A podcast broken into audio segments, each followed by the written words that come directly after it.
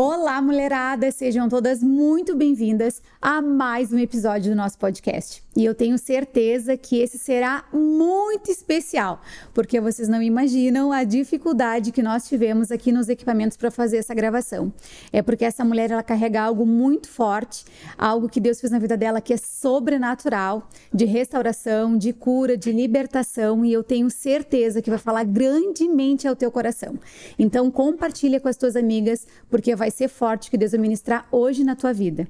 E eu quero dar as boas-vindas a uma mulher extraordinária extraordinária, que eu tenho uma aliança que ela me ensinou, que nós temos amizades, que nós temos aliança e ela é uma delas. Amém. Karina, seja muito bem-vinda. Amém. Ai, olha, tá difícil mesmo, né? Mas eu entendo que será grande os testemunhos que a gente vai ter. Em nome de Jesus. Através desse podcast, não por mim, porque eu de mim não tenho nada, muito pelo contrário. Nem de mim. Mas quando a gente entende que Deus faz através de nós e nós vivemos na dependência do Senhor, né? Sim. A gente sabe que Ele é capaz de fazer grandes Com coisas. certeza. Estou muito feliz de estar aqui. Como tu mesmo falou, a gente realmente tem uma aliança, né? São, são amizades firmadas na rocha mesmo, né? Então é uma mulher que me inspira em todos os sentidos. É, como eu te disse, né? A gente vem, eu vim, encontrei a Tade num momento de muita transformação da minha vida não só por dentro, mas por fora, e ela me inspirou em todos os sentidos, né? A ser uma mulher que impulsiona mulheres, e eu olhava para ela e falei, pai, eu quero ser linda e elegante como ela. Ai, Porque as mulheres hoje confundem muito o tu ser elegante e estar chique, estar bem vestida com a vulgaridade, né? Sim. E eu acho que o primeiro, quando o primeiro impacto que tu causa nas pessoas, porque a gente olha primeiro o exterior, isso é Uhum. normal, é esse, né? De ver uma mulher linda, elegante, mas sem vulgaridade, realmente resplandecendo o brilho do Espírito Santo, né? Então foi a primeira vez que eu te vi, eu falei, pai, eu quero trazer esse brilho, eu quero ser assim, elegante como ela, e tô no caminho. Ai, tá, e sim. Vamos lá. E tu sabes, assim, que isso é o que mais me motiva, sabe? Porque impulsionar mulheres é, foi para isso que Deus me chamou para elevar mulheres. Então, diferente da competição e da comparação, o que Deus me, me fez é, enxergar é que eu nasci para ajudar mulheres a descobrirem a sua verdadeira identidade e o seu propósito, né? Então, olhar para ti e olhar para tantas outras amizades que nós temos, né, de Sim. pessoas tão próximas a nós, realmente me motiva a permanecer nesse caminho, Amém. sabe? De seguir assim impulsionando mulheres. E tu sabes o quanto eu te amo, o quanto eu te admiro e como tu foi pontual na minha vida no momento que eu cheguei aqui.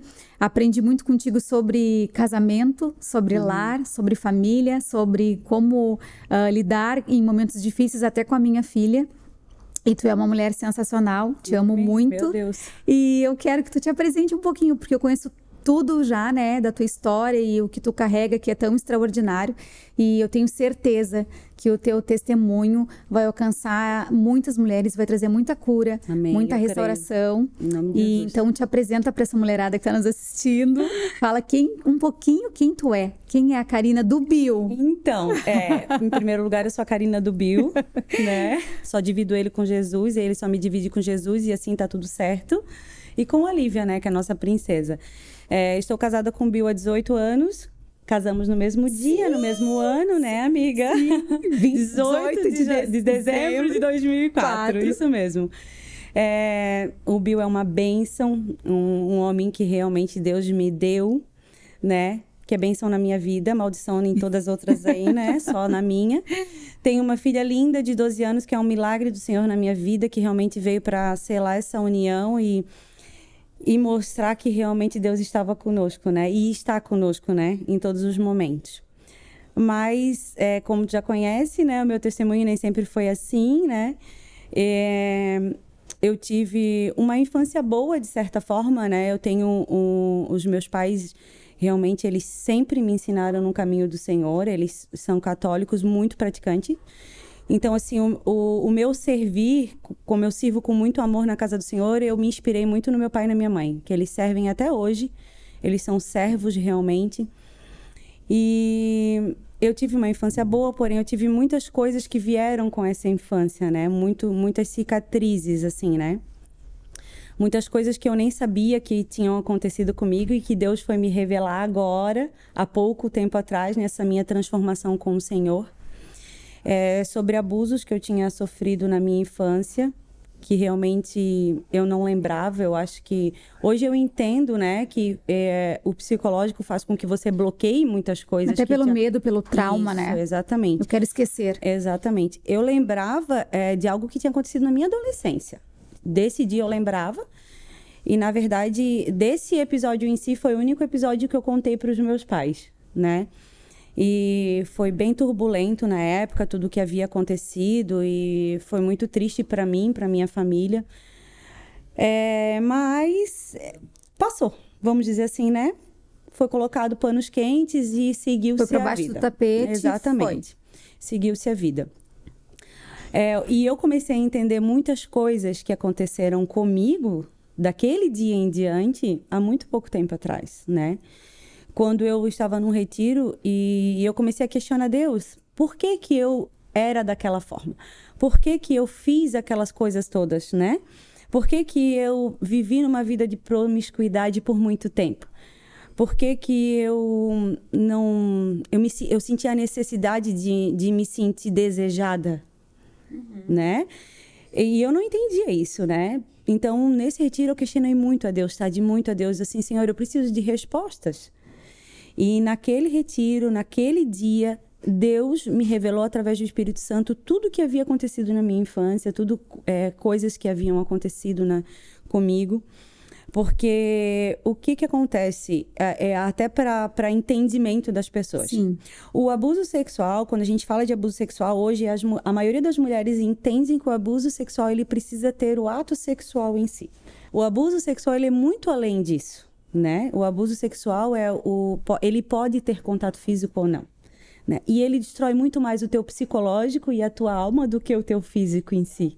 E ele traz muitas dores pós, né? Exatamente. Abre uma porta no mundo espiritual. Exatamente. Porque na verdade tu teve uma sexualidade distorcida, Exatamente. né? Exatamente. Por causa daquele abuso. Sim, porque o abuso sexual a gente tende a pender para dois lados. Ou você vira para homossexualismo, uhum. né? Porque você pega raiva e nojo de homem. Ou você vira para o outro lado, que é o que? Você querer se sentir desejada, você querer se sentir amada. Então, o amada, que não é amada em si, né? Mas você é, despertar o desejo sexual Sim. nos homens. Porque você acha que você precisa dar para receber. Sim. Precisa de uma troca. Uhum. Entende isso? Porque a gente se sente suja, a gente se sente usada, né? usada a gente se sente a provocadora desse abuso. Esse eu acho que é, é, o tu te perdoar é muito difícil. Porque até então eu me sentia culpada. E nesse dia Deus me mostrou que não, que eu não, que eu não era culpada do que havia acontecido comigo. E uma das coisas que eu questionei muito a Deus, eu falei, Senhor, por que, que o Senhor permitiu que isso tudo acontecesse comigo? Por que, que o Senhor não estava comigo? Porque, assim, ó, os meus pais sempre estiveram contigo, né? Eles vivem uma vida de comunhão contigo. Então, por que, que o Senhor não me livrou disso? E ele me disse na, no dia, né, nesse retiro, ele, que ele estava o tempo inteiro comigo o tempo inteiro ele segurando as minhas mãos de tudo que aconteceu. E naquele dia eu falei, Senhor, muito obrigada, assim, sabe? É, por tudo que eu passei e hoje poder estar tá ajudando outras mulheres a se libertar desse, desse peso, desse mal, né? E é tão. É um fato tão forte isso, tá? De que, assim, ó, às vezes, durante as aulas de casados, em um certo momento, eu conto esse meu testemunho. E nessa, nesse último nosso grupo de, de casados, a gente tinha seis casais. E dos seis casais, quatro mulheres, ali naquele momento, quatro, descobriram que haviam sido abusadas e não sabiam. Por quê? Porque elas achavam do, que o abuso sexual realmente precisava do ato sexual em si. E não, às vezes tu ouvir palavras pornográficas de uma pessoa que tu confia, é, menções pornográficas a respeito de, da situação, que eu quero fazer isso, que eu quero fazer aquilo, que isso, aquilo contigo. É, o peso é muito maior do que a pessoa fazer algo com o teu corpo. Porque aquilo entra na tua mente. Acho que é um peso tanto quanto, né? É, eu acho que tanto quanto. É, talvez sim. Eu, eu não sei porque eu não consigo medir. Sim. Eu acho que cada é, história tem um peso, sabe? Para mim foi muito forte isso. E, e, o diabo ele entra dentro da tua mente, e tu começa a acreditar naquilo ali. Tu começa a acreditar que tu és aquela pessoa que a pessoa falou para ti. Por isso que tu acaba é, te tornando aquilo ali. O que eu tenho aprendido com Deus, que eu não decido o que entra na minha mente, mas eu decido o que fica e o que sai. E nesse dia, nesse retiro, eu decidi que aquilo aí não faria mais parte da minha vida.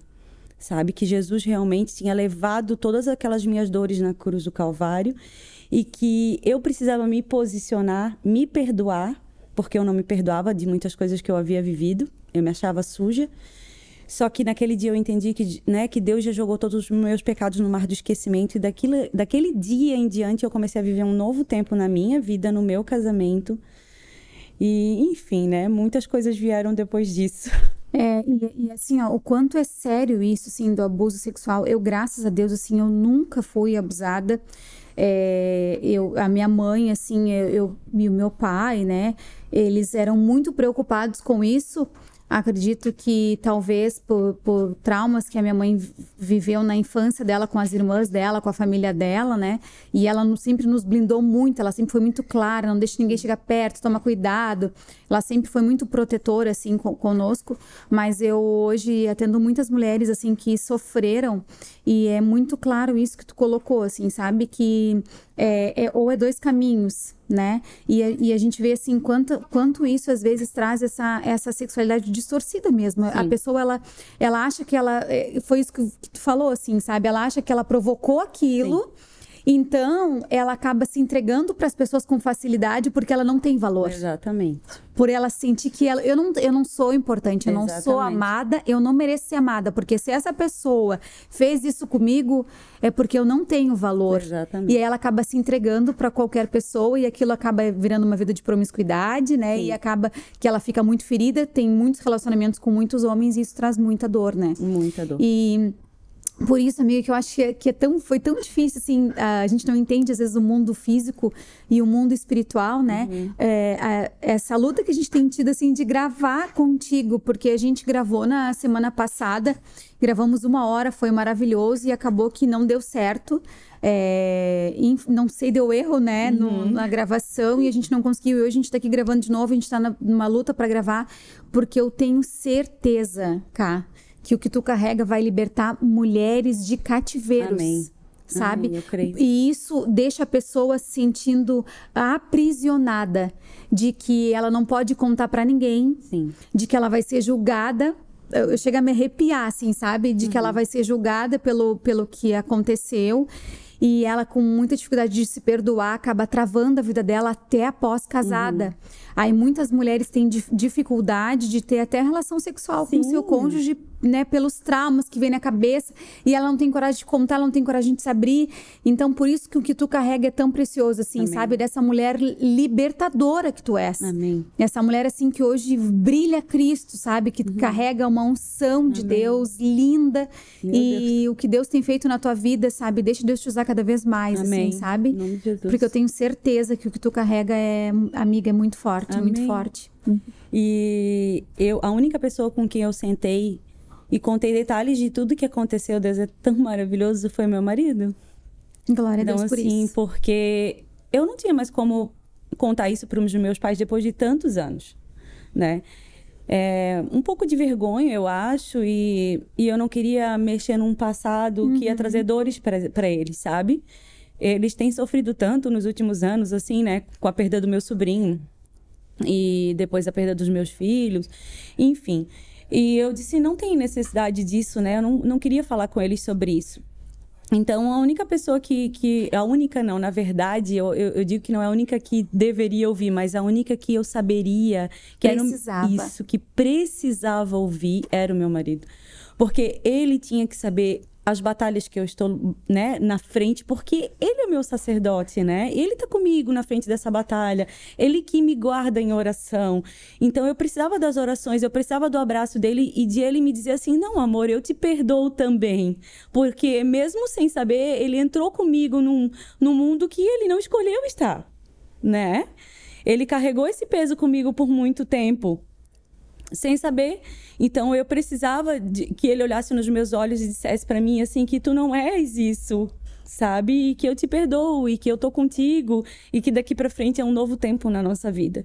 E como foi libertador, tá? De quando eu tive essa conversa com ele e que hoje eu posso e tenho o privilégio de receber uma oração do meu marido, né?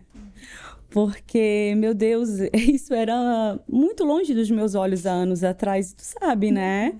Eu não via, eu não tinha esse casamento que eu tenho hoje, né?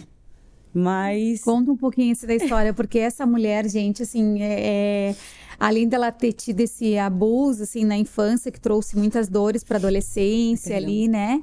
E, e aí depois ela teve uma luta para ganhar esse marido para Jesus, né? Ficou ali na luta. O, o, o, conta um pouquinho de como era esse Bill Sim. antes. É, antes de contar como era o Bill, eu preciso deixar claro para essas mulheres que estão ouvindo que sim, eu perdoei todas essas pessoas que fizeram isso comigo, porque eu entendo que o perdão não é para eles, é para mim, né?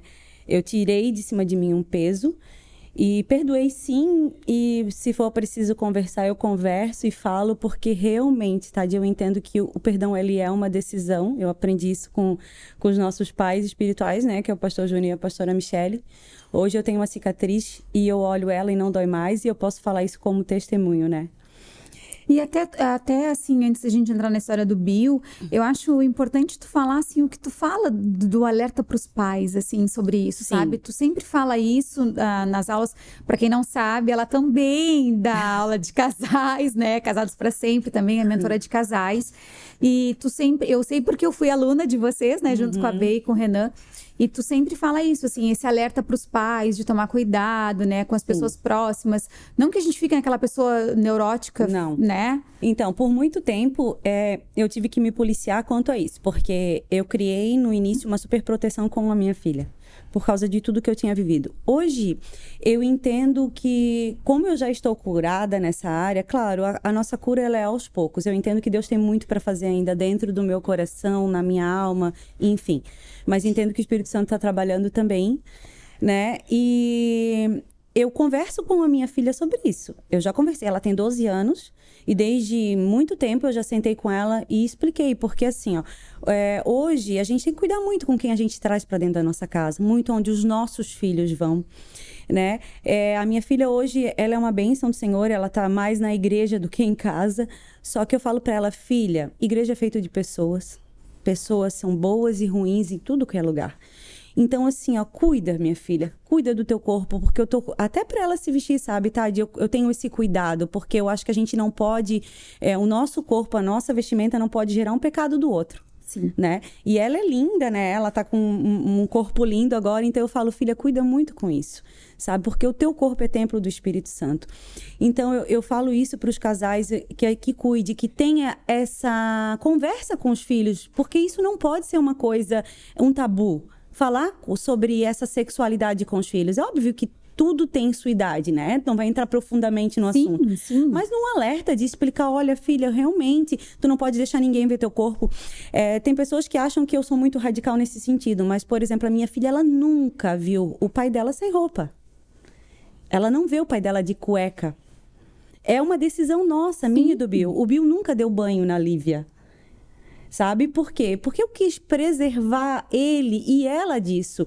Eu estava ali o tempo inteiro com ela, então eu acho que, que ninguém melhor do que eu para estar tá fazendo aqui. Qual a necessidade dele, uhum. né? Então, assim, eu tinha esse entendimento de resguardar. Não é de privar ele disso, mas de resguardar, né? Esses momentos. E até para que a minha filha não achasse aquilo natural. Então, eu, eu falo isso para ela com todo mundo. Eu falo, filha, eu não quero que você deixe, né, ninguém ver seu corpo desde pequena. Nem na escolinha, nem na casa de uma amiguinha, nada. Então, eu acho que é bem importante isso, sabe, Tade? A gente mostrar para os nossos filhos que a maldade existe, sem assustar eles, porém mostrar para eles que a maldade existe e que eles precisam estar em alerta, né? Então, assim, eu, eu entendo que os pais precisam conversar com os filhos sobre isso. Não pode deixar para que a escola fale sobre isso, não pode deixar para que a líder de adolescentes fale sobre isso com a sua filha, ou que a amiga da escola venha ensinar o que uhum. você tem que ensinar. Eu falo filha porque eu tenho uma filha mulher, mas para quem tem filho menino também. Né? Essa questão de, de da, da, sexualidade hoje está muito normal, normalizada no mundo. E não só o ato sexual em si, mas o beijar, o ficar, que hoje está no mundo muito natural. Eu vivi isso, eu não quero que a minha filha viva isso. Mas eu não posso obrigar a minha filha a não viver. Eu sim, eu tenho que mostrar para ela o que é o certo e o que é errado. E Sim. é o que eu tenho feito. E, e, a, e a, gente vê assim, né, é, até, até pela tua vida, pela minha vida e, e tantas outras pessoas, que uh, Deus ele perdoa sempre os Sim. nossos erros e falhas, né? As nossas escolhas, assim, os nossos pecados são perdoados e são jogados no mar do esquecimento, né? Sim. Mas todas as nossas decisões elas têm uma consequência, né? Sim, com certeza. E aí a, a consequência dessa decisão, dessa escolha que às vezes acaba gerando alguma dor, algum desconforto, porque Deus é justo em todo o tempo, sim. né? A gente tem que ter esse entendimento. E até o teu respaldo com ela, eu vejo assim como até uma consequência da tua dor lá sim, atrás, que certeza. talvez tu não entendia, né? Tu não, ainda não, não tinha, uh, Deus não tinha restaurado por completo, porque hoje tu és uma mulher curada. Sim. A diferença é que tu tem a cicatriz ali, mas ela não dói mais, né? Mas então isso é natural, é normal, né? Sim. E o quanto é importante uh, é, tu falares isso, porque assim, tu tem autoridade para falar sobre uhum. isso. Porque tu passou, tu viveu. Sim. E como mãe, a gente sempre quer proteger os nossos Sim. filhos para que eles não passem, né? Exatamente. E, mas assim, Deus cuida tanto da minha filha, Tade. É, eu lembro que a gente estava na casa de um casal amigo nosso e, e ela olhou para Lívia e perguntou assim: Lívia, você não tem namorado ainda? Aí a Lívia disse: Não, bem normal, assim, né? Aí ela disse assim: Mas não, nem beijou na boca? Ela disse: Não. Aí ela disse, ah, mas a tua mãe, na tua idade, já tinha feito isso há muito tempo. Eu lembro que ela chegou assim, fazia assim muito tempo. Ela assim, pois é. Mas a minha mãe não conhecia o Deus que eu conheço. Nossa, uau. E assim, aquilo para mim chega a me dar um nó, porque é meu, é meu Deus, amiga. então. Sabe? e é verdade, né? O que que eu posso falar de uma resposta dessa? Na hora eu fiquei assim, meu Deus, eu vou aceitar Jesus de novo através da vida da minha filha, porque ela me inspira muito, né? E é uma verdade. Eu, eu conheço Jesus desde os meus 14 anos, né, Tade? Aliás, eu conheço Jesus desde sempre né? Porque meus pais sempre me apresentaram Jesus, eu sempre fui muito, muito praticante mesmo na igreja católica, né? Onde a gente frequentava, o que meus pais frequentam uhum. até hoje. Porém, eu vim conhecer o meu Salvador, eu vim conhecer o Espírito Santo, meu conselheiro, meu amigo, eu vim conhecer Deus, o meu Pai, há uns sete anos atrás, assim mesmo, né? em que é muito diferente. É muito. É eu muito digo assim diferente. que crente todo mundo é, né? É. Porque a gente crê em alguma coisa e aí tu acredita, né, que Deus Sim. existe, Jesus existe, mas discípulos não são todos, Sim. filhos não são todos. E é muito difícil tu ser discípulo e filho. E é não muito... é que Deus não queira. Sim. É que tu ainda não teve esse encontro, Sim, né? E, e como o nosso pastor fala, é andar na contramão desse mundo. É. E é literalmente, é renúncia, né? Nós né? perdemos é, tantas pessoas ao nosso redor por causa dessa nossa escolha, mas o que são essas pessoas perto do que eu ganhei? Sabe, a minha família restaurada, o meu marido, a minha filha, o nosso ministério hoje ajudando a salvar casamentos, que foi o que, fiz, que Deus fez com o meu casamento, né? Então vamos falar do Bill agora. Uhum. então, amiga, eu conheci o Bill, né? Eu tinha 20 anos. E foi uma, uma conexão assim, quando eu olhei para ele, eu falei assim, ó, esse é o homem que eu pedi a Deus. É, foi muito claro isso para mim. Só que quando eu olhei para ele, senti essa coisa tão forte, tá? De a gente, até hoje a gente nunca ficou um dia separado. A gente nunca brigou e ficou sem se falar. A gente nunca dormiu assim, é, sem, sabe, com briga. A gente briga, tá? Porque a gente é normal, ninguém é ET. Ser humano. Nós somos seres humanos, né? Somos propensos a pecar, então a gente briga. A diferença é que hoje a gente consegue é, ter esse entendimento e ter Deus no centro do casamento, que é muito diferente, né? E o Bill veio desenvolvendo, o Bill sempre, na verdade, ele teve problema com bebida, né? O Bill sempre bebeu muito. Mas eu entendo que com o passar dos anos isso foi piorando. Até porque a gente vivia uma vida em, na qual eu só trabalhava, né? Eu trabalhava sábado, eu trabalhava domingo numa empresa, então ele ficava muito sozinho. Então eu, é, eu causava, vamos dizer assim, não que eu seja culpada, mas eu dava margem para ele estar sozinho com os amigos dele. Sim. Naquela época, né? E aí ele veio se afundando cada vez mais, amiga, na bebida, assim. É, eu falava que eu era viúva de marido vivo, porque ele, ele bebia na quarta porque tinha jogo, na quinta porque era o ferino dele, então ele sempre chegava de madrugada em casa, na sexta porque era a sexta, e no sábado ele saía antes de eu acordar e voltava à noite para que eu não visse ele sair, para ele não precisar estar tá ouvindo. Até porque eu não tinha sabedoria nenhuma para lidar com aquela situação, então eu reclamava muito a respeito daquilo. Foi se passando os anos e, e eu resolvi engravidar, né? para que achando que a gravidez ia restaurar o meu casamento, né? E aí fomos a ficamos aí um ano e pouco tentando e nada de vir, nada de vir. Como a gente já tem histórico na família de, de problemas, né, de fertilidade, a gente foi procurar ajuda. Aí fomos num, num médico e ele falou: olha, aos olhos humanos é impossível você ter filho, tá? O Bill, ele tem a mesma quantidade de espermatozoide que um homem que faz vasectomia, vivo, e você tem um desvio na trompa esquerda. Então, assim, é impossível vocês terem filho pelos meios naturais. A gente precisa fazer uma inseminação artificial. Eu falei para ele assim, agora, né? Assim, dinheiro, porque tudo é muito caro nessa área. E veio a enchente de 2008, veio toda aquela indenização, né? Vocês não estavam aqui ainda, vocês não sim, sabem. Né? Sim. Eu falei, bem, vamos guardar esse dinheiro para fazer essa inseminação. E, e apostando todas as minhas fichas na gravidez, né? E, e eu uh, ia fazer a inseminação em maio, enfim, em março eu me descobri grávida da Lívia. Eu, do nada, eu, eu, uma amiga falou que eu tava, olhou para mim, tu tá com cara de grávida. Eu falei, eu não posso ter filho. E eu tomei tanto aquilo como uma verdade na minha vida, sabe? O que é tão errado, né? Hoje eu entendo, mas na época, enfim, né? E eu disse, não, não posso ter filho, não tem como eu estar tá grávida. Ela disse, não, tu tá grávida? Eu olho para ti e vejo uma mulher grávida. Eu falei, tá. Aí fui para casa normal, assim, achando que, né? No outro dia eu precisava fazer o exame, que eu tava fazendo controle da ovulação, né? E aí, fiz, fazendo controle da ovulação, quando eu fiz o teste, eu tava grávida. Uau! Foi bem assim, amiga. Eu chamei o Bill, falei, Bill, tô grávida. Ele não acreditou porque nós havíamos recebido uma palavra de um especialista ao qual a gente foi procurar um dos melhores aqui da região e nós fomos ser atendida por ele, era de Curitiba, ele vinha para cá só uma vez no mês fazer atendimento, era super conceituado na época, tinha fila de espera. Então assim, nós recebemos uma palavra de um especialista. Sim, sem Deus, né? Que hoje é o nosso especialista, a gente aceitou. Ele falou: não, tu não tá grávida. Eu falei: não, Bill, eu tô grávida. Ele: não, vamos fazer outro exame. Fizemos o exame de sangue, deu que eu tava grávida. Ele mesmo assim não acreditou e me levou para fazer ultrassom e aí deu que eu estava grávida. E aí, ali naquele momento, ele realmente caiu a ficha dele: não, ela tá grávida. E... e nessa época vocês não congregavam nada, né? Não, não, não. não. Vocês não iam à igreja nenhuma? Nenhuma. Não... Nenhuma.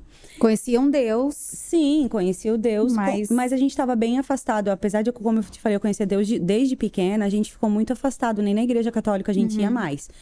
Porque, como o Bill é de segunda aliança, né? Quando eu conheci o Bill, ele já estava seis anos separado da primeira esposa dele.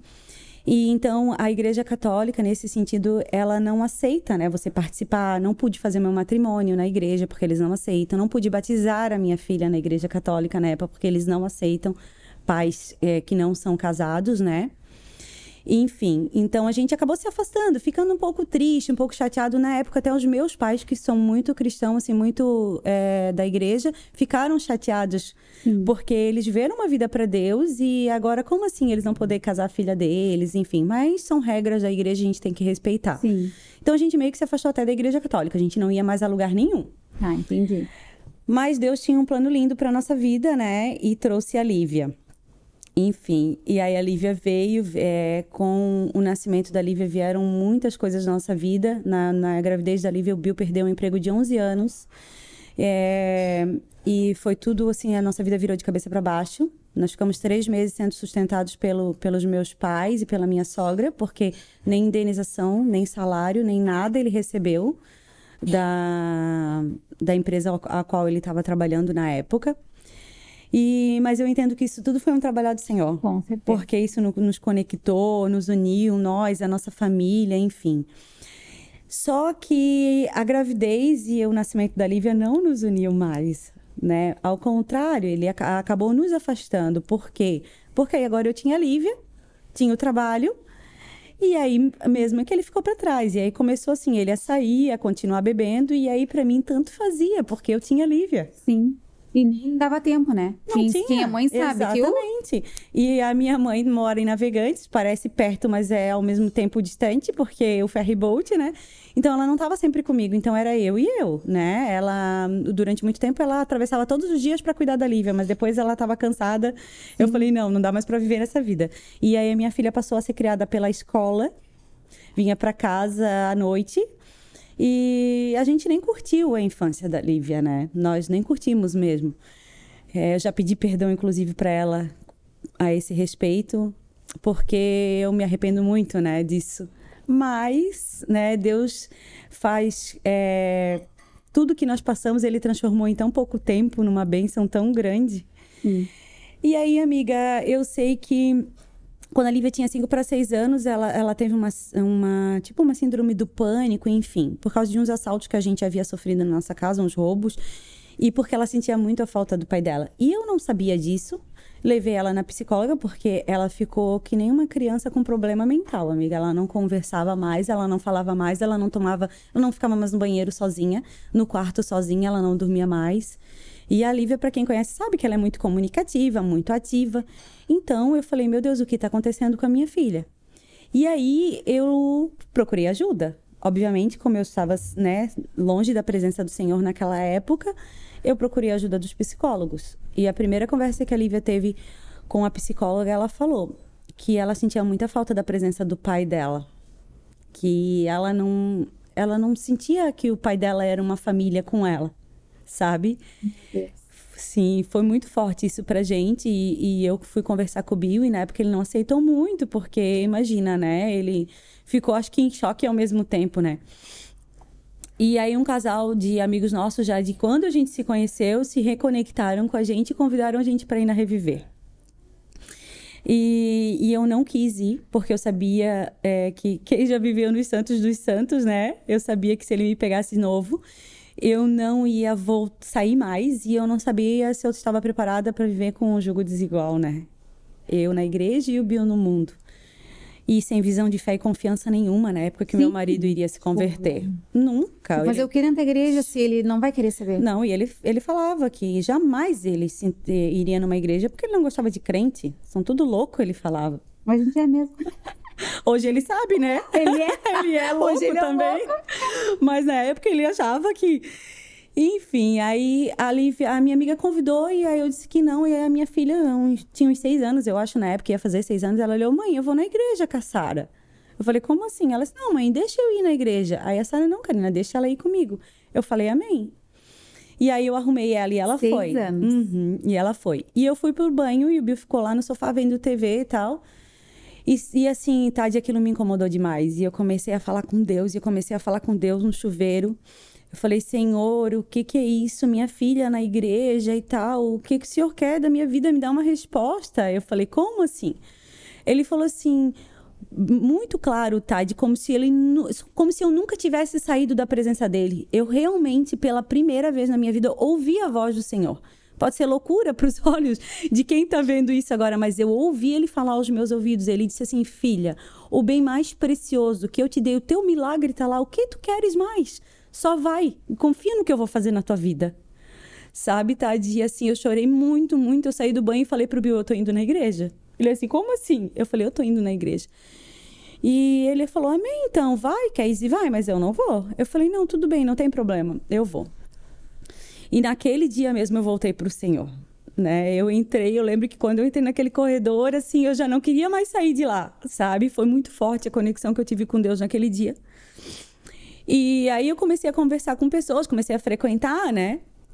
E as pessoas diziam assim para mim: "Ai, Karina, não te preocupa, eu levei 12 anos para converter meu marido". E a outra, ah, não te preocupa, eu levei cinco anos para converter o meu marido. E assim eu fui ouvindo esses testemunhos e eu falei, Senhor, eu repreendo em nome de Jesus isso. Eu não aceito viver assim. Eu não aceito viver o que essas mulheres viveram. Eu quero viver realmente o milagre de Deus na minha vida com o meu marido. Eu, eu e minha casa serviremos ao Senhor. E eu acreditei naquilo ali, tá? Eu peguei aquilo ali, aquilo ali para mim com tanta força, com tanta fé, e realmente o que Deus fez na minha vida em um ano, nem olhos viram e nem ouvidos ouviram o que Deus fez. né? A gente foi no ECC na época, que hoje é o Pulse. Uns três, quatro meses depois já de eu estar indo na igreja, o Bill aceitou, através de um convite da Lívia, de ir na igreja, da minha filha, mais uma vez sendo canal de bênção na nossa vida. E ela já nasceu no milagre. Ela já nasceu no milagre. Promessa, né? Ela foi para a igreja, ela levou o pai dela para a igreja. E, e ele aceitou ir, e lá no ECC, Deus começou a falar com ele tremendamente. E aí, ah, um detalhe: antes dele ir no ECC, ele chegou um, um sábado que hoje é casa, é Pulse, né? Que hoje é, pro, que é, hoje é Pulse, é. E ele chegou em casa e ela olhou para ele e falou assim, ó, num sábado: Pai, você bebeu? Aí ele assim: Bebi, filha. Mas o pai tá bêbado? Ele disse: Não, o pai não tá bêbado. E claro que ele estava bêbado, mas ele não iria falar isso pra ela. E ele foi pro banheiro e eu já fui apavorada atrás dele. Eu falei, meu Deus, tadinho. Ele, eu pensei assim, ele vai falar que eu tô botando a minha filha contra ele. E eu nunca fiz isso. Sempre essa sabedoria eu tive. E eu falei para ele, olha, eu não falei nada para ela, tá? Pelo amor de Deus. Eu disse, eu não jamais ia colocar, né, tu contra ela e tal. Ele falou, não, tudo bem e tal. Passou. Chegou no outro sábado, Tade, ele chegou de novo e ela falou a mesma coisa. E aí ele, ela olhou para ele e falou assim, pai, vem aqui no quarto que eu quero conversar ela tinha contigo. Sete anos nessa época. Seis? Não, nem Sei. tinha sete anos Meu ainda. Deus. E ela disse assim, pai, vem aqui no quarto que eu quero conversar contigo. Senta aqui. Ela bateu na cama assim, ó. E ele sentou e eu saí do quarto porque eu falei, Senhor, faz o que tu queres fazer. Eu só pensei assim, sabe? Porque é difícil, tá? De eu entendo muito isso. A esposa ganhar o marido para Jesus, porque a gente quer ganhar na força do nosso braço. Quando a gente tem que ganhar através do nosso exemplo e constranger o nosso marido em amor. E isso é, é um. Você vai. É um tempo, leva um tempo. E a gente é muito imediatista, a gente quer para ontem, né? E eu falei, não, senhor, mas é da boca dos pequeninos. Eu só eu saí orando do quarto. Aí ela falou assim: pai, tu tem que dar mais valor para tua família, pai. Tu deixa eu e a mãe muito sozinha. E tarde, eu lembro dessas palavras que eu fiquei ouvindo, porque eu, né? Eu disse, eu vou ouvir sem ele saber que eu tô ouvindo para entender o que estava acontecendo. Sim. Ele saiu pro banheiro, tarde. Eu nunca vi um homem chorar tanto igual o Bill chorou naquele dia. Sabe? Eu acho que ele precisou desse choque de realidade. E, e naquele dia, logo depois, assim, ele aceitou ir na igreja com a gente, através de um convite dela, ele aceitou ir no, no Pulse, né? E lá no Pulse ele aceitou Jesus. E para mim aquilo ali foi o começo de um milagre, sabe, assim, na minha vida, porque eu queria tanto aquilo, mas eu não conseguia enxergar aquilo. Ainda eu estava desenvolvendo a minha fé, sabe? E enfim, ele aceitou Jesus e começou a trabalhar muito intensamente já na igreja. Ele entregou a vida dele realmente para o Senhor, né? Mas tudo é uma construção, né? Ele, ele precisava, tipo, morrer para ele, né? E como um cara de 40 e... Hoje ele tá com 49, isso fazem 7 anos, mais ou menos, 42 anos. Ia morrer para ele de uma hora para outra, né? Ele precisava realmente que Deus estivesse com ele 100%. Porque tu diz ser desconstruído é muito difícil. Né? E, e, enfim, a gente foi para o curso de casados, né? Na época, o Reinaldo Elisa, os nossos líderes, junto com a Betina e com o Renan. E eu louvo muito, mas muito, muito a Deus pela vida deles, porque eles foram muito canal de bênção para nossa vida, amiga, muito sabe? Eles, eles nos socorreram a todos os momentos, eles estiveram conosco todos os momentos, eles choraram junto com a gente, eles riram junto com a gente. As conexões que Deus faz. Exatamente. E hoje, depois de, de sete anos, a gente tem o prazer de estar ministrando na vida deles. Olha o que Deus faz, sabe? De, de nós estarmos trocando essa, isso, de, de às vezes eles precisarem, eles ligaram pra, ligarem pra gente e lá orar por eles. Eu falei, meu Deus, só tu para fazer isso, né? Não tem explicação. E a aula de casados foi muito importante, assim, por isso que quando eu convido os casais para fazer, eu falo mesmo, vão, não julguem, não falem nada, é, só escutem o que Deus tem para vocês, recebam o que Deus tem para vocês, porque eu sei o que fez na minha vida e eu sei o que pode fazer na vida daqueles que realmente se entregam de verdade. Né? E nós nos entregamos de verdade, tá? De foi assim, ó. Eu digo que Deus não me quebrou, ele me esfarelou, ele, ele me levou no pó, assim como ele fez com Adão e fez de novo, porque não tinha. Sabe? Eu, eu achava que era só o Bill que tinha que mudar, que eu era perfeita. E quando, na verdade, eu entendi que eu precisava mudar muita coisa em mim Muita coisa. Eu não era uma mulher submissa, eu não era uma mulher sábia. Eu queria ganhar meu marido com a força do meu braço.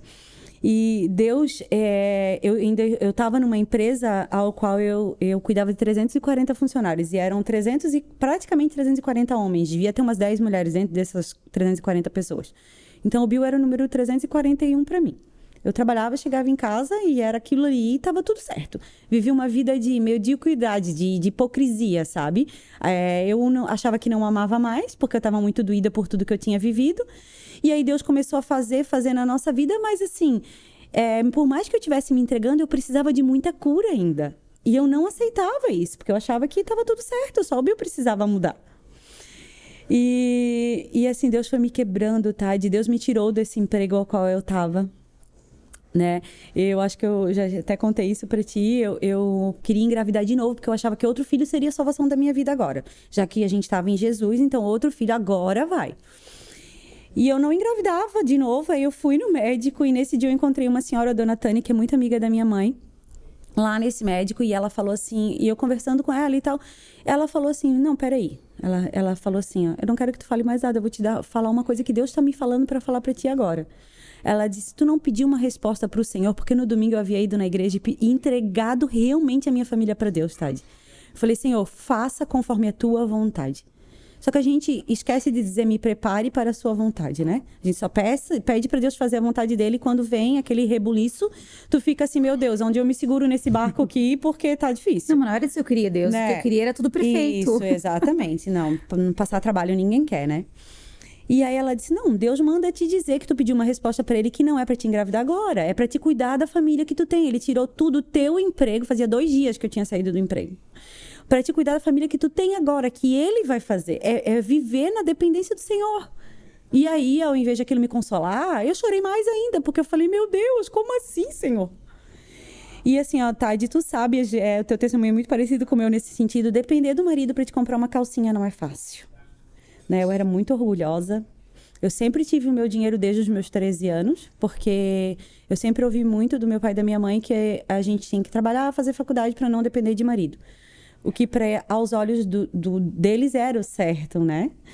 E, mas não era isso que Deus queria para mim naquele momento. Eu tinha que aprender a viver na dependência do meu marido até para mim entender o que é submissão o que as mulheres é, têm muito pensamento distorcido quanto a isso. É, fala sobre submissão, estarmos na mesma missão isso. e não em missões opostas e vamos ver quem manda mais. É, exatamente. É, o pastor Ivonei, uma vez, ele deu uma explicação que para mim foi uma das explicações mais é, ilustrativas, mais sábias que eu já ouvi. Ele explicou assim, Karina um submarino, ele é um submarino, certo? Se ele for muito abaixo, se você for muito abaixo do, do de onde é para você estar, você acaba estourando. Que é o que acontece com as mulheres. Se elas se abaixam de mais uma hora, corda estoura. Se você tiver muito acima, igual o submarino, ele vai ser o quê? Ele vai ser só um navio. Então, você muito acima do que Deus te chamou, você querendo ser maior do que o seu esposo, você vai ser só uma mulher. Não a mulher a qual você foi chamada a ser. Agora, quando você está no mesmo. Na sua, onde é para você estar, tá, sabe? No seu limite de submarino, você vai estar tá realmente cumprindo a missão para qual você foi chamada. Exatamente. Né? Você está na mesma missão, você está ali no alinhamento do que Deus quer para tua vida. Eu falei, meu Deus, uau, aquilo ali para mim, eu falei, é isso aí, eu quero estar tá nessa missão junto com meu marido. É estar ali como intercessora, como mulher de Deus e entender que realmente eu preciso e ele precisa de mim, eu preciso dele. Entender o que é uma só carne, entender que eu sou auxiliadora dele e que estar cuidando da minha família é o meu maior privilégio hoje. Não existe é, uma carreira de sucesso que compense uma família fracassada. É verdade, não existe. Então, assim, eu nem tinha. Ministério. Exatamente, nem ministério. Eu tinha uma carreira de sucesso. Eu, eu gerenciava uma empresa ao qual muitos homens gostariam de estar, né? Mas não era isso que era o certo para mim. Eu poderia até estar lá, se eu entendesse o que Deus queria para mim como esposa. Mas como eu não me entender estando naquele lugar, Deus não, eu vou te arrancar daqui, agora tu vai depender na, tu vai estar na dependência do teu marido e do, na minha dependência para te entender o que que é a mulher de Provérbios. Uau. E foi ali, na, quando Deus me forjou, que eu comecei a entender o que era, sabe? Porque assim, Tade, eu sempre falo que assim, ó, você ser submissa. Um, hoje é muito fácil ser submissa ao Bill. Hoje é muito fácil de ser submissa ao Leandro. Por quê? Porque eles são um homem segundo o coração de Deus. Hum. Eles são um homem realmente, um sacerdote do lar hoje. Mas há sete anos o Bill não era esse sacerdote. Era o homem que chegava em casa bêbado, que é, não, só ele trazendo dinheiro para dentro de casa para ele era o que ele achava certo. Era o suficiente. Era suficiente. Sustentar minha família, trazer dinheiro para dentro de casa, aquilo ali é o que ele tinha como certo. Não precisou a tempo, amor, carinho, não, respeito. Não deixando não. faltar nada dentro de casa. Essas eram as palavras dele. Era o que era certo. E é a mentalidade de que ele foi criado com Sim, certeza, claro, da geração porque anterior, ninguém, né? Ninguém dá o que não recebe, uhum. né? Ele uhum. perdeu o pai com 11 anos. A referência que ele tinha era da mãe dele. A mãe dele era pai e mãe para ele. Então ela também teve que trabalhar para sustentar dois adolescentes na época sozinha. Então, assim, foi muito difícil para ele também, né? E ser submissa a esse homem para mim foi muito difícil. Mas eu entendi que eu não estava sendo submissa ao Bio.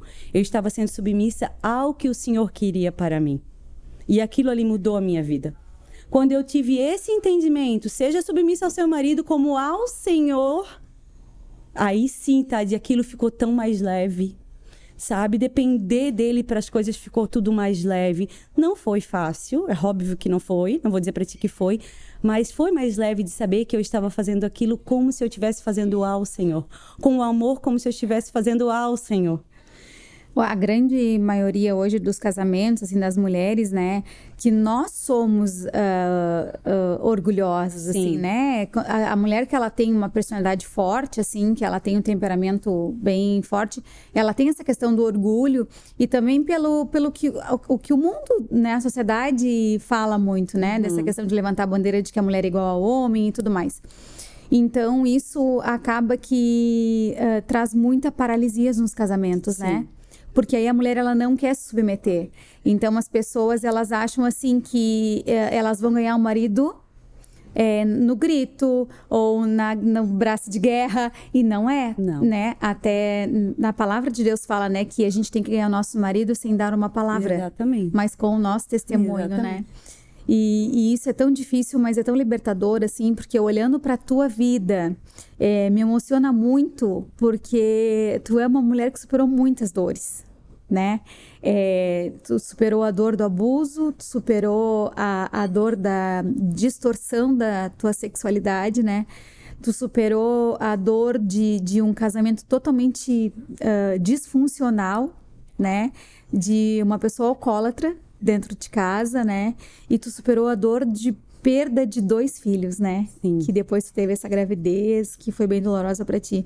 E por isso, sim, que hoje eu olho para ti e me emociono tanto de olhar a tua família e ver o, o, que vocês são, sabe? Isso me emociona, sabe por quê? Porque quando a gente fala que a gente é louco por, por, uh, por Jesus, é porque a gente entende que não tem nada neste mundo que pague o preço que ele pagou na é cruz verdade. por nós. Sim. E que a gente pode ter tudo na vida. Tudo. A gente pode ter eh, dinheiro, a gente pode ter maior, a melhor carreira. Nós podemos ter tudo, tudo, tudo nessa vida, sabe? Mas nada preenche. Nada. Nada nada restaura, nada traz uh, algo genuíno, pleno do que a presença de Deus. Bem isso. Então as pessoas olham para nós, elas falam assim: meu Deus, mas esse povo está sempre dentro da igreja, ou só falam de Jesus, ou enfim, né? Mas tu tem alguma coisa diferente. E quando fala assim, não, é porque eu, eu sou cristã, às vezes as pessoas até te olham e falam assim: ah, tu é de igreja, tu é evangélica, mas não é sobre isso, sabe? Não, não é sobre ter uma religião. Não é sobre uma doutrina, é sobre deixar que Jesus entre na tua vida e realmente limpe tudo, sabe? E, e sabe, faça tudo novo. E sabe por quê, Tade? Porque assim, ó, quem muito perdoado, muito ama. E eu sei o quanto eu fui perdoada pelo Senhor. E aí eu amo ele demais, assim. Eu amo esse Deus, assim, acima de qualquer coisa na minha vida, sabe? Exatamente sobre isso, né? Então, fala um pouquinho, assim, daquela outra dor que tu passou, tão difícil. Então, é, a minha filha, como eu já te falei, ela há muito tempo ele, ela pedia que eu desse um irmão para ela, né? Então, há uns quatro anos ela orava para que, que Deus é, desse esse irmão para ela, enfim.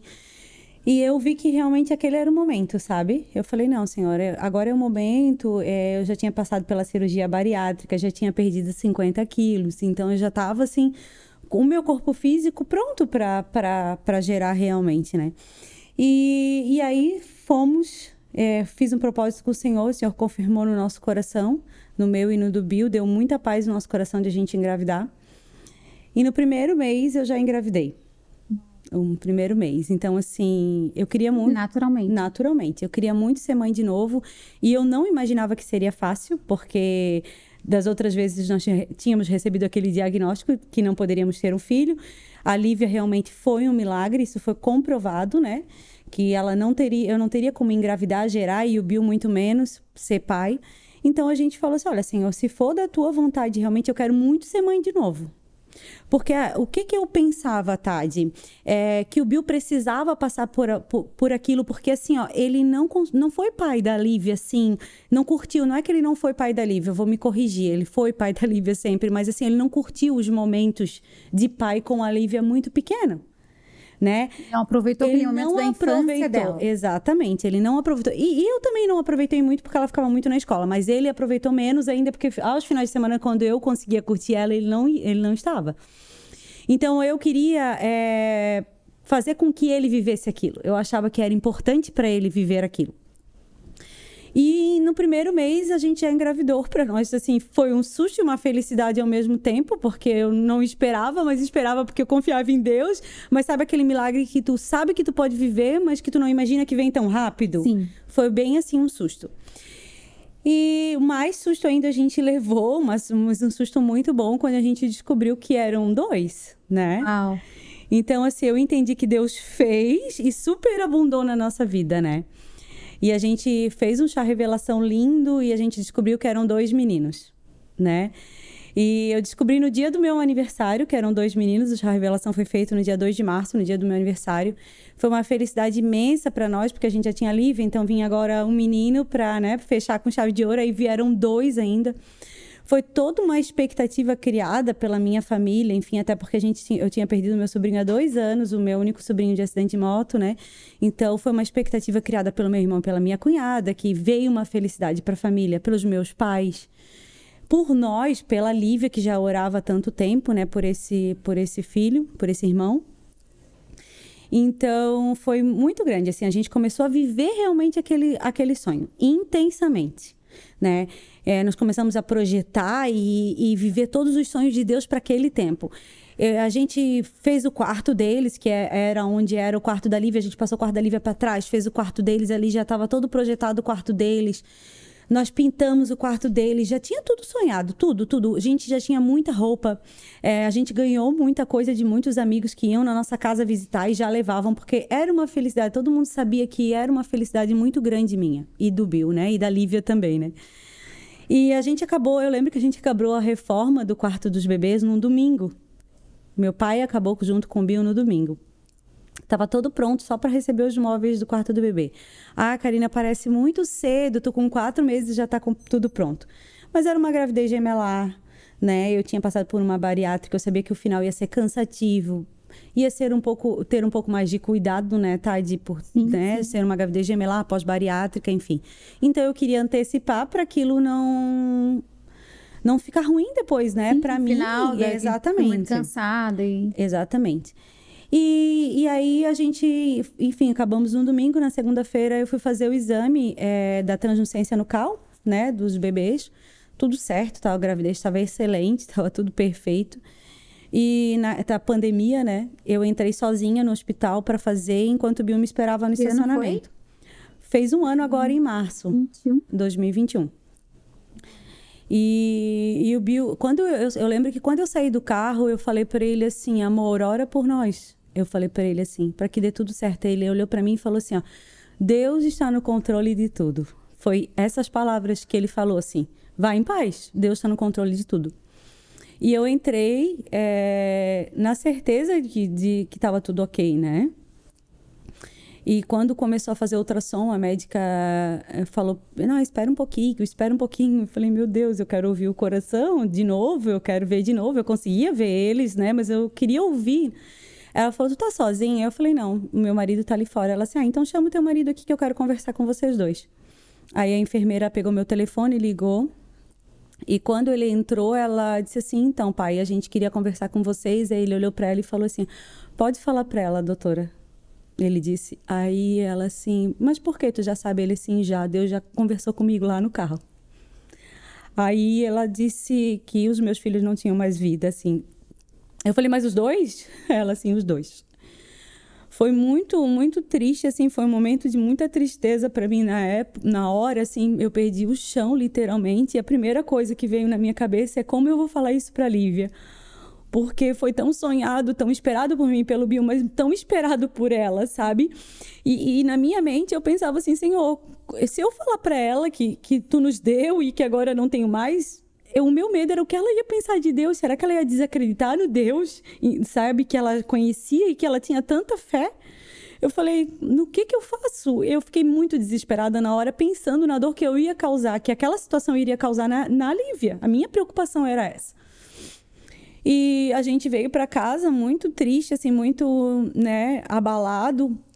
E Deus, o Bill o tempo inteiro falando assim, amor, não te preocupa, Deus está no controle. Ele falava, tá tudo certo, amor, Deus já falou comigo, tá tudo certo, vai ficar tudo bem, não te preocupa. O tempo inteiro. Eu falei, mas por que que Deus fez isso? Eu falava assim, ele assim, não me pergunta por que para o Senhor. Deus sabe de todas as coisas. E ali naquele momento, Tadi, eu comecei a ver um homem que eu não via há muito tempo. E que por mais que Deus trans tivesse transformado a vida dele, ainda tinha muitas coisas a serem alinhadas, tanto em mim quanto nele. Mas, assim, para mim aquilo ali era algo que eu não conseguia ver aos meus olhos, entende? Não eu não aquilo. esperava por aquilo. Ele falou: vamos louvar a Deus por essas vidas, vamos louvar a Deus pela família que a gente tem. Ele colocou um louvor e a gente foi até em casa ouvindo e eu chorando muito. E quando a gente entrou em casa, minha sogra tinha ficado com a Lívia pra gente ir no hospital. E aí ele foi no quarto, ele deixa que eu falo com ela. Aí ele entrou no, no quarto dela, em direção do quarto dela. E ele falou: Então, filha, ela assim, pai, eu já sei, Deus já falou comigo. Ela disse assim: Os meus, meus irmãos não têm mais vida, né? Aí eu, ele disse sim, filha. E aí ele abraçou ela, eu abracei, a gente começou a chorar. E eu falei para ela assim, filha, tu tá triste com Deus? Ela disse, não, mãe, eu não tô triste com Deus. Como que eu vou estar tá triste com Deus? Ele me prometeu um irmão, eu pedi para ele um irmão, ele me deu dois. E eu tenho esses dois irmãos, eles só não estão aqui para mim poder pegar, mas eles estão lá com Deus. Então, entender isso foi muito lindo, assim, ouvir aquilo ali dela, ouvir aquilo ali do Bill, né? ver a força que eles estavam tendo naquela hora e que para mim foi muito muito complicado assim ter essa força eu estava ainda muito abalada com com a morte do meu sobrinho tinha saído de uma de uma depressão de luto né então assim foi muito difícil para mim digerir tudo aquilo eu vou te ser muito sincera em nenhum momento eu questionei a Deus depois daquela de tudo aquilo que eu vivi naquele dia mas dentro de mim existia um porquê né? Apesar de eu falar para as pessoas que estava tudo certo, mas não estava tudo certo, né? É, as pessoas olhavam para mim e diziam assim, ó, ai, agora deu, era uma gravidez. Ai, não, daqui a pouco tu tem outro, ou é uma gravidez só, tu só tava no quarto mês. Eu falei, como assim? As pessoas não entendem que eu era mãe desde o momento da concepção deles, desde o momento que eu descobri que eu era que eu estava gerando, eu sou mãe né? Então para mim tem vida. Sim, para mim foi uma perda, um luto muito grande que eu vivi aquilo ali. Claro, de repente não se compara a um luto de uma mãe que perde um filho com 5, com 10, com 20, como meu irmão pediu, perdeu, mas era o meu luto que eu precisava viver e as pessoas não entendiam. E aí eu fui, liguei para minha médica, contei tudo que tinha acontecido e eu fui para o hospital. E chegou lá no hospital, eu tive o apoio, né, de várias amigas, assim, mas a Ju ficou comigo do Teco, né, e a Ju já tinha passado por muitas perdas. Então, ela, assim, foi essencial para mim naquele momento, porque a gente orou o tempo inteiro, a gente, é, sabe, ouviu louvores e falou de Deus, ela o tempo inteiro me dando força. E depois a Roberta ficou comigo também. E, e o que foi difícil para mim foi assim, sabe, Tade? Eu fiquei ali naquele hospital do lado de mulheres que estavam tendo os seus filhos. E eu tive que ter uma indução de parto, eu não pude fazer coretagem só. Eu não pude entrar na sala, fazer a, a ser anestesiada, fazer a coretagem e vir embora. Não. Eu tive que é, tomar a indução de parto, sentir as dores, ter os meus filhos, sentir as dores e não voltar com eles para casa. Então, isso para mim foi muito difícil. Do lado eu escutava um choro de neném, do outro eu escutava uma, um sorriso de uma mãe passando e eu não estava vivendo aquilo. Mas é, o Deus, é, ele é muito maravilhoso e eu entendo que é, Deus não, não, não estava nos planos de Deus que eu vivesse aquilo. Eu entendo isso. Mas a gente está nesse mundo e está sujeito às coisas desse mundo. E eu entendi que, apesar de eu passar por aquilo ali, Deus tentou extrair o melhor daquele momento para a nossa vida.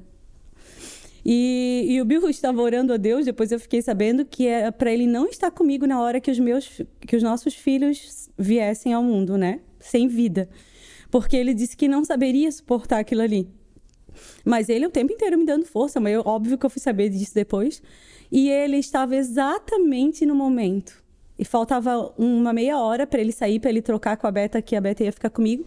E ali eu comecei a sentir as dores e eu falei para ele: agora não tem mais jeito, porque até o último momento, Tade, eu cria no Deus que eu sirvo que ele poderia fazer um milagre. Aí eles falam: não, mas não tem mais vida, mas não interessa. Ele levantou os vales dos ossos secos, por que, que ele não vai dar vida para os meus filhos?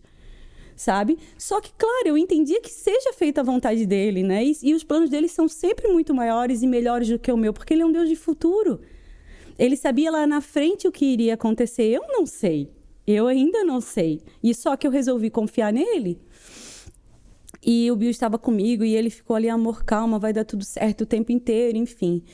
Né? Passamos por todo aquele processo, viemos para casa, um processo de, de dor. Ele ficou comigo ali sempre, né? É, e passou-se mais ou menos um mês. É, a gente foi chamado para testemunhar na igreja a respeito do, da cura do nosso relacionamento. Só que eu não estava bem com Deus. Me entende? Assim, não, não que eu me revoltei com o Senhor, não é isso, mas assim, eu eu tava a minha alma estava muito ferida ainda. Eu falei, como é que eu vou para lá falar de tudo que Deus fez na no nosso casamento se ele acabou de me dar um não? Eu falei, não, não quero. Aí eu lembro que a Amanda ligou para mim e falou: Karina, o testemunho de vocês é muito forte, eu preciso que vocês venham aqui. E a gente foi, exatamente um mês depois, sabe, Tade? A gente sentou naquela cadeira e a Amanda, muito sabiamente, começou a extrair de nós o nosso testemunho. Pontualmente, desde o momento que nós entramos na igreja até aquele dia, ela extraiu todos os detalhes, todos os detalhes, muitos desses que eu contei aqui. E no final desse testemunho eu chorei tanto, eu chorei tanto. Por que, Tade, que eu chorei tanto? Porque eu estava preocupada só com o não que eu tinha recebido, só que eu tinha esquecido de todos os sims que Deus tinha dado para mim e para o meu marido, entende? Tudo que ele já tinha feito na nossa vida eu tinha esquecido, porque a gente é assim, o ser humano é assim. A gente só lembra dos nãos. Né? Ah, Deus não tirou teu filho, né? Ou enfim, não ele que tirou, mas causou isso. Ah, então eu lembro disso. A gente foca Deus naquilo. permitiu, ali. né? Permitiu. Então tu foca naquilo ali. Então eu estava focada naquilo ali e Deus fez eu lembrar de tudo que ele já tinha feito. Não, peraí, olha quantos milagres eu fiz na tua vida. Né? Tua filha é um milagre, teu casamento é um milagre, tua vida é um milagre. E agora isso tá é, focando naquilo ali. E assim, Tadi, eu, eu, eu entendo hoje muito, muito claramente para mim, pro Bill, que tudo isso teve um porquê e um propósito. E a gente já conseguiu entender o porquê dessa dor, o porquê disso tudo ter acontecido.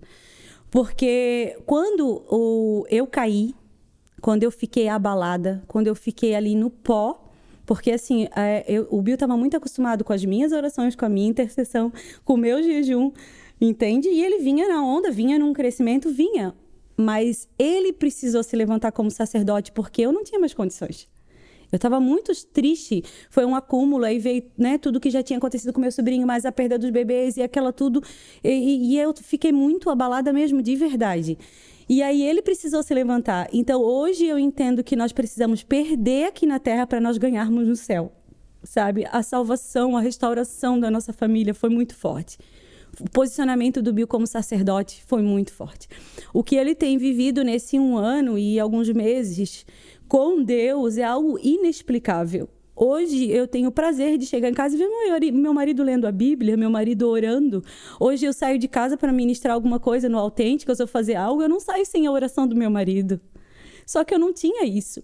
E naquele dia ele se posicionou em muitas coisas, em muitas coisas, em coisas que só ele e Deus sabiam e que ele resolveu parar naquele dia daquele testemunho porque Deus lembrou de muitas coisas que já tinha feito. Então, assim, foi muito lindo, sabe? É, Deus, ele é muito maravilhoso e ele consegue extrair da nossa dor, assim, o melhor o melhor. E eu louvo a Deus, assim, por tudo que a gente passou, porque realmente é, a gente ganhou muito com aquela perda.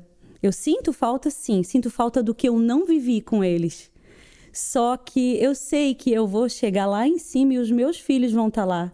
E eu dei nome a eles porque eu sei que quando eu chegar eu vou chamar e eles vão vir porque eu, eu sei o Deus que eu sirvo. E eles estão lá com o Senhor no lugar onde a gente mais almeja estar, tá, não é verdade? E eles estão. E uma coisa que eu, que eu penso assim nisso tudo, sabe? É que a, a, as dores elas são necessárias. Sim. Elas são necessárias porque às vezes a gente quer fugir das dores. É sabe? A gente quer os lugares melhores, os acessos mais fáceis e aquilo que nos traz é, coisas boas, Sim. né? Ninguém quer passar por choro, ninguém quer passar por perdas, ninguém quer passar por dificuldade, por tribulação, mas eu olhando para a tua história, assim, e também é, me identifico em algumas coisas, olhando para minha história, para as minhas dores, eu não seria quem eu sou hoje se não tivesse passado por tanta dor, é sabe? Com certeza. E Deus, ele não desperdiça nenhuma delas. Sim porque aos nossos olhos nós temos o pensamento muito pequeno. A gente só consegue enxergar o hoje, o agora, o aqui. É verdade. E Deus ele tem propósito até nas nossas sim, dores, sim. né? E Deus, ele, ele, ele, ah, por mais assim, eu sempre digo, sabe? Às vezes as pessoas olham, ou até o mundo espiritual, ou até o inimigo, olha e fala assim: agora vou destruir, agora acabou. E Deus vai lá e pega aquilo que ia ser uma destruição e torna em bênção. É verdade. Sabe? Ele pega aquilo que ia ser amaldiçoado e, e torna abençoado. Exatamente. Esse é o nosso Deus, né? E tantas pessoas, elas, naquele momento de dor, elas falam: Eu não mereço passar por isso, eu não queria passar por isso, por que Deus, o Senhor, uhum. fez isso uhum. comigo? E a gente, na hora, não consegue entender, né? Mas eu ia até te perguntar, assim, tava pensando em te perguntar se tu tinha entendido para quê, e tu acabou de responder, né? Assim, eu te Sim. perguntar, que tu entendeu para quê. E isso é tão importante, às vezes a gente precisa somente entender o para que Deus fez aquilo, Deus permitiu que aquilo acontecesse, né? Porque eu acredito, assim, que nada nesta terra acontece sem a permissão de Deus. Sim. Ele é dono de tudo, Sim. sabe? Ele é o alfa, ele é o ômega, ele, ele, é o início, o meio, o fim. Ele é quem traz a vida, ele é quem permite a morte. Ele é, que, ele, ele é quem pode todas as coisas. O inferno inteiro obedece a sua voz. Esse é o nosso Deus. Ele está acima de todo o principado e toda potestade. Ele está acima de todos. Sim. E então tudo que acontece é porque tem a permissão dele, né? Com certeza. E é para nos ensinar algo, é para nos trazer algo. Sim, e, e como tu disse, assim, existem muitas coisas que talvez eu não ouviria do meu marido e que eu ouvi diante daquela dor. Porque ele falou para mim assim, ó, que como Cristo deu a vida pela igreja, ele sentiu essa vontade de dar vida por mim naquele momento, para mim não passar por aquelas dores, sabe? Ele queria estar no meu lugar, para que Então assim, ó, aquilo ali serviu muito para nos unir também porque ele começou a valorizar coisas que talvez ele não valorizasse se nós não estivéssemos passando por aquilo ali. Mas não que eu cobrasse dele, enfim, não, ele já era um marido maravilhoso, só que ele precisava disso. Aperfeiçoamento, Sim, né? Melhoramento, exatamente. como nós estamos todos os dias, e, né? E ali a gente entendeu o propósito realmente de uma só carne né? O propósito de Cristo e a igreja, o propósito de uma verdadeira aliança firmada no Senhor, o propósito da visão de fé e confiança, que é o que a gente tanto prega, que Deus está vendo lá na frente, é só confiar. Então, assim, para o nosso ministério também isso foi muito importante, foi uma bagagem muito grande, porque a gente começa a falar com propriedade de coisas que a gente vive. Que, assim, a falar do que Deus faz é legal, é top. Agora, falar do que Deus fez em ti, tu fala com propriedade, tu fala, não, eu vivi. Porque a palavra de Deus diz: no mundo tereis aflições, mas tem de bom ânimo, porque eu venci o mundo. Então, assim, ó, ele venceu. E assim a gente fala para os alunos: olha, sabe, tu tá passando por isso, eu passei, mas eu venci. Em Deus nós vencemos. Então vocês vão vencer também. Então não há nada, nenhuma maldição, nenhuma tristeza que Deus não possa transformar na nossa vida. Exatamente. Essa é... e, eu, eu sempre digo assim, né, que os processos eles são necessários. Sim. Eles são necessários, então vocês precisavam ter passado por aquilo. Às vezes as pessoas me perguntam, ah, mas tu acha que foi necessário? Foi. Sim. Foi necessário porque assim, ó, Deus ele quer te melhorar, sabe? Ele quer te aperfeiçoar. Ele quer te lapidar, Sim. né? Então, só que tu tens que querer essa lapidação, né? Tu uhum. tens que uhum. querer passar pelo processo Se e permitir, permitir né? Se permitir, tá né? com o coração aberto para isso, né? Exatamente. É, lembra que lá no meio do podcast eu falei assim que eu não amava mais meu marido, que eu achava que eu não amava mais. E hoje eu digo que a glória da segunda casa ela é muito maior do que, a, do que a primeira. Porque o amor que eu sinto por ele hoje é um amor totalmente diferente de quando eu conheci, de muitos anos de casado, e o amor que eu sinto hoje é um amor diferente, é um amor firmado em Deus, é um, é um amor que, que não sei, eu acho que excede qualquer entendimento humano, sabe? O amor que eu sinto por ele, pela minha filha, é diferente, é algo de Deus realmente. Deus transformou tudo na nossa vida, inclusive isso, sabe? O amor verdadeiro e genuíno que veio do Senhor para nossa casa. E eu louvo a Deus muito por tu, isso. E se tu fosse assim hoje deixar uma palavra para as mulheres, o que, que tu diria para elas? Meu Deus, confie no Senhor, porque ele é justo e fiel para cumprir tudo, tudo, tudo que ele tem prometido para a vida de todas vocês. Não desanimem, não desistam do casamento de vocês nunca. Não existe casamento fracassado que Deus não possa transformar. Não existe casamento. Se você tiver divorciado, se você tiver separado, se existe esperança, se existe, se aquela pessoa ainda está ao seu lado e existe, lute pelo seu casamento. Lute, porque eu achava que eu não amava mais ele, é, mas eram pedras que estavam ali, sabe, em cima do meu coração. Então, assim, não desista, que Deus, ele pode transformar qualquer casamento. Lindo, amiga. Quero te agradecer Amém. muito, muito, muito obrigada né? Eu que agradeço. É, meu Deus, assim, conversar contigo é tão fácil, tão simples para mim, porque a gente tem uma conexão muito forte. A gente fala bastante nós duas, é, né? É uma briga. Eu aprendo muito contigo, muito, muito, muito. E sabes que eu fiz a a coleção, né, das t-shirts. Hoje eu tô Sim, aqui com a Olá Mulherada. mulherada. E, e, e, essas t-shirts, elas nasceram assim, é, de, um, de um uma, uma coisa louca, assim, não, não tinha planejado, né? Primeiro veio o original, enfim, depois foi nascendo as outras. E aí eu tive o desejo, assim, de, de fazer o Olá Mulherada, né? Que é algo que Deus me entregou, que eu falo, assim, com tanta naturalidade. Depois nasceu o podcast. E aí eu falei pro Leandro, a gente conversou sobre isso, e ele falou, nossa, amor, que legal, que faz então Olá Mulherada. E eu falei assim, não, mas eu quero fazer essas camisetas para presentear algumas mulheres que vão participar, né, do podcast comigo, para para honrar a vida delas e amar a vida delas. E isso veio acontecendo há algum tempo, não ficava pronto. E, e sabes que eu disse, amém, está nas suas mãos, Senhor. E como eu digo que hoje eu não vivo por coincidência, mas eu vivo, vivo por propósito, Deus permitiu que isso acontecesse contigo. Amém. Para que tu fosse honrada, Ai, então. meu Deus, que coisa linda. Tá aqui o teu presente. Ai, amiga, não dá nem pra beijar e abraçar agora. Depois eu beijo Tá aqui o teu presente. Ai, amiga, e... obrigada. Posso abrir? Pode tá aqui o teu presente e eu quero realmente te que tu recebas isso como um mimo de Deus. Ai, meu Deus, é verdade. Como um mimo de Deus, como um, um carinho de Deus por ti, pela Amém. filha amada que tu és, uma mulher que superou Amém. tantas dores, uma mulher que superou tantas coisas, que inspira tantas outras mulheres. Olha, gente, que coisa linda! Ai, amiga, muito obrigada. Eu Imagina, vou usar eu te agradeço com de todo o meu coração. Amor. Meu Deus, com certeza. Tu sabe que eu te amo, amo a tua família. Vocês foram presente de Deus para minha casa. É, eu entendi que a gente, como eu falei, a gente é, estava dando aula para vocês, achando que estava ministrando, e a gente foi muito ministrado pela vida de vocês. Aquele dia que vocês foram lá na nossa casa, a gente ganhou tanto tanto com a visita de vocês lá. Foi tão tremendo o que Deus fez naquele dia na nossa vida, né?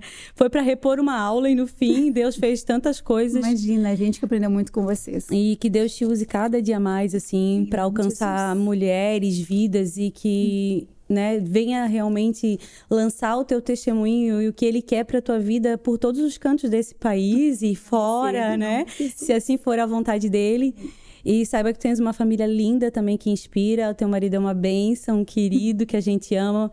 Um homem tão sábio que eu, ele falou tão poucas vezes no curso e todas as vezes que ele falou, eu tirei algo para minha vida, né? E eu falo sempre isso, que existem palavras do Leandro que eu levei para minha vida, né? E a gente usa isso hoje nos cursos, né? Então, que Deus abençoe cada dia mais vocês, poderosamente, em nome vocês de Jesus. Vocês também, a gente ama vocês de paixão. Amém. Obrigada por tudo, tá? Então, muito, agora eu tenho muito, uma parceira, né? Vou ter que dividir, porque com certeza ela vai querer usar o Olá Mulherada, que é a minha filha linda. Mas eu divido, viu? Ah, então tá, amiga, muito obrigada, tá? Imagina. Que Deus te abençoe, que Deus te use poderosamente Amém. cada dia mais. Amém, em nome de Jesus. Mulherada, então é isso. Foi hoje muito choro por aqui, É. porque essa mulher carrega algo muito especial. Amém. E não deixe de compartilhar com as suas amigas, porque o propósito desse podcast é para trazer muita cura, muita restauração. Foi para isso que ele nasceu. Que Deus te abençoe e eu te espero na próxima semana. Um beijo.